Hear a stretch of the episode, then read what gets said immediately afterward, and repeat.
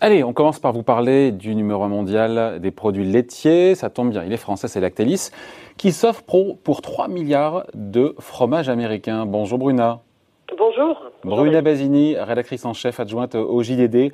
Donc ce géant français, donc je l'ai dit, c'est Lactalis qui rachète donc à l'américain Kraft Heinz euh, ces marques de fromage industriel. Est-ce que, est-ce que déjà, avant de revenir sur toutes les marques qui vont être rachetées, on peut parler ou pas d'ailleurs d'opération transformante pour euh, pour Lactalis, qui va quand même pour le coup doubler de taille sur le marché américain, c'est pas rien. Hein oui, tout à fait. Je pense que c'est, on peut dire que c'est une opération euh, transformante puisque en mettant 2,7 euh, milliards d'euros euh, pour acheter la division fromage euh, naturel de Kraft Heinz, eh bien, il va faire des États-Unis son premier marché après la France. Hein. Avec cette opération, l'activité du groupe en Amérique du Nord va passer à 5 milliards d'euros, c'est-à-dire 20% de son chiffre d'affaires total aujourd'hui. Et euh, avec cette opération aussi, euh, Lactalis euh, va faire partie du top 10 des grands groupes agroalimentaires mondiaux et il, va se situer au neuvième rang des laitiers américains. Pour rappel, hein, aujourd'hui aux États-Unis, il a évidemment déjà une filiale basée à Buffalo qui fabrique surtout, qui fabrique pas de, vend pas de, de, lait, mais elle fabrique des fromages et des produits frais dans huit sites industriels aux États-Unis. Avec cette acquisition, il en acquiert trois autres en Californie, dans les États de New York et de Wisconsin, et euh, récupère 750 salariés qui vont se joindre à ces 2600 euh, employés actuels euh, outre-Atlantique. Ouais, donc le marché américain, c'est clairement un marché, on a compris, un stratégique pour, pour Lactalis. Sur, sur les marques de fromage sur lesquelles, pour le coup, Lactalis va mettre la, la main, dizaines de mm. marques. pardon, mais quand je les lis, elles ne sont pas connues en France, non? Non, mais elles sont très connues euh, outre-Atlantique. Euh, ce sont des, alors ce sont les fromages naturels, hein, euh, c'est-à-dire que ce sont des fromages de type euh, cheddar ou mozzarella, par opposition aux fromages fondus qui ont euh, énormément de succès aussi aux États-Unis. Et aux États-Unis, effectivement, au Canada, ce sont des marques à forte valeur. C'est Kraft, Cracker Barrel, Breakstones. Euh, certaines de ces marques sont historiques. Hein. Kraft lui-même, euh, qui a fusionné euh, il y a cinq ans avec Heinz, c'est une, une entreprise centenaire. C'est un peu, c'est un peu Danone, c'était notre notre Notre-Dame, et ben Kraft et ses fromages, c'est un peu la statue de la liberté, quoi. Ouais. si j'ai bien suivi, Lactalis, pour le coup, ne mettra pas la main sur, sur tous les fromages de Kraft Heinz parce que le, le fromage Philadelphia, qui cartonne aux États-Unis, ne fait pas partie de la transaction. On sait pourquoi bah, moi, je ne le sais pas. J'ai cherché à le savoir, mais disons que c'est quand même un, une marque star du groupe, que c'est l'ingrédient phare du, fameux cheesecake.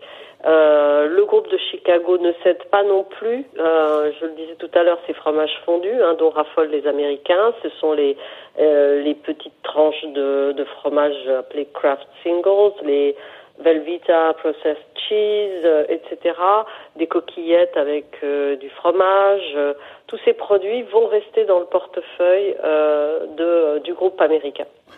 Ouais, L'objectif, on comprend bien, c'est de mettre effectivement la main sur, sur ces marques qui sont des marques à succès. Après, l'objectif aussi, j'imagine, pour Lactalis, c'est de développer ces marques hors États-Unis à l'international, non? C'est le, le prolongement Oui, d'ailleurs, euh, Emmanuel Béni, euh, le président du groupe, euh, le, dit, le dit très clairement. Hein, ils, veulent, ils veulent internationaliser ces marques dans, un, dans plein de régions du monde. déjà, le groupe Lactalis est très mondialisé. Et ce qu'ils veulent faire, c'est renforcer la position aux États-Unis et développer ces marques, les vendre ou voir les fabriquer aux États-Unis c'est une stratégie qui a déjà été éprouvée. Hein. Il, vend aujourd'hui Lactalis, il vend du fromage président et des yaourts islandais Sigi aux Américains.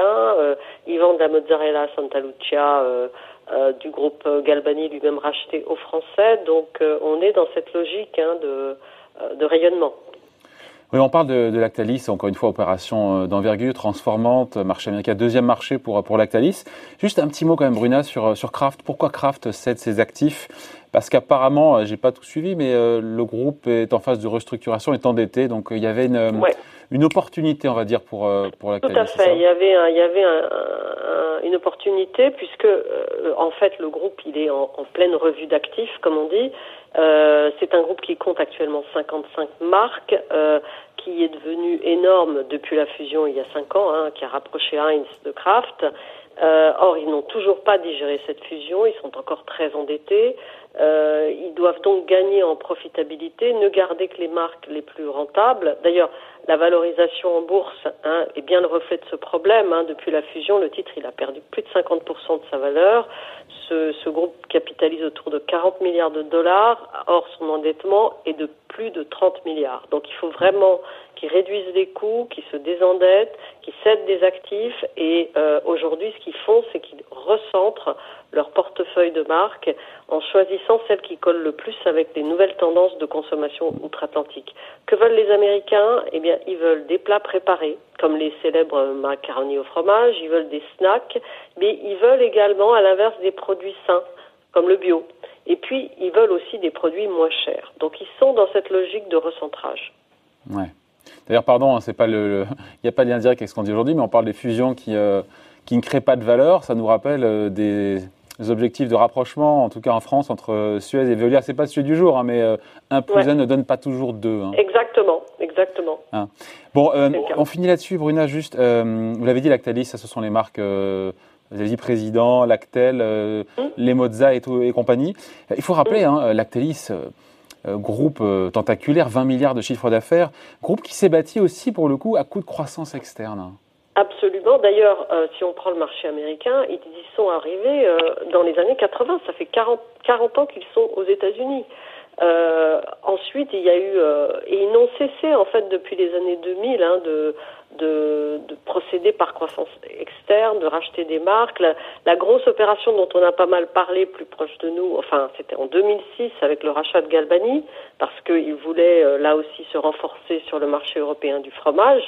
Donc Galbani, euh, c'est évidemment Santa Lucia, les mozzarella, le mascarpone, la ricotta.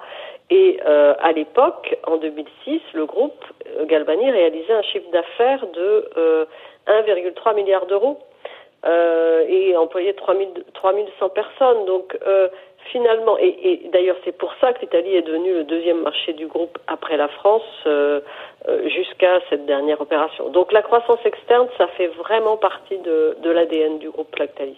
Voilà, donc on voulait vous parler donc de cette opération d'envergure pour le leader français, le géant mondial laitier, donc Lactalis, qui met 3 milliards sur la table pour croître, grossir sur le marché américain euh, des fromages. Merci beaucoup, merci Bruna. Merci. Bruna Basini, rédactrice en chef adjointe euh, au JDD. Bonne journée, bye.